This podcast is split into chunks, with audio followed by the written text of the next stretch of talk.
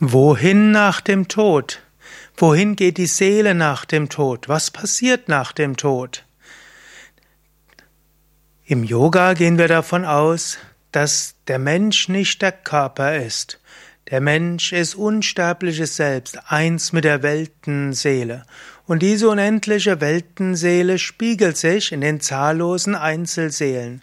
Und die Einzelseele ist letztlich eine Astralwesen. Und dieses Astralwesen nimmt den Körper an im Moment der Geburt und verlässt den Körper im Moment mit des Todes. Wohin also nach dem Tod? Nach dem Tod kehrt die Seele zurück in die Astralwelten. Und sie geht durch verschiedene Zwischenwelten. Im Yoga sprechen wir von entweder drei Welten, die erdnahe Ebene, dann die Astralwelten und die Kausalwelten, oder es gibt die Aussage von den sieben Ebenen oder sogar den 14 Ebenen. Man kann es also unterschiedlich unterteilen.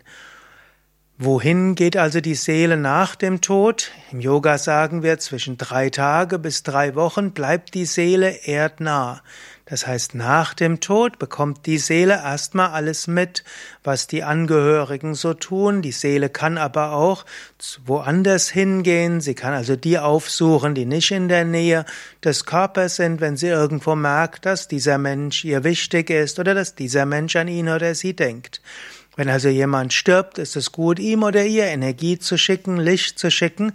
Es könnte sein, dass er oder sie dann kommt und davon Nutzen zieht. Und dann zwischen drei Tagen und drei Wochen, dann kommt ein sogenannter Lichttunnel.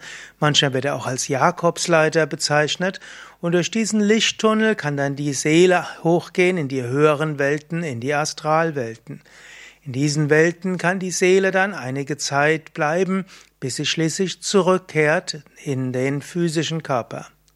Ja, das sind jetzt nur ein paar kurze Gedanken. Mein Name ist Sukadev von www.yoga-vidya.de und ich habe hier auch ein Buch geschrieben, Karma und Reinkarnation, wo ich das noch sehr viel detaillierter beschrieben habe.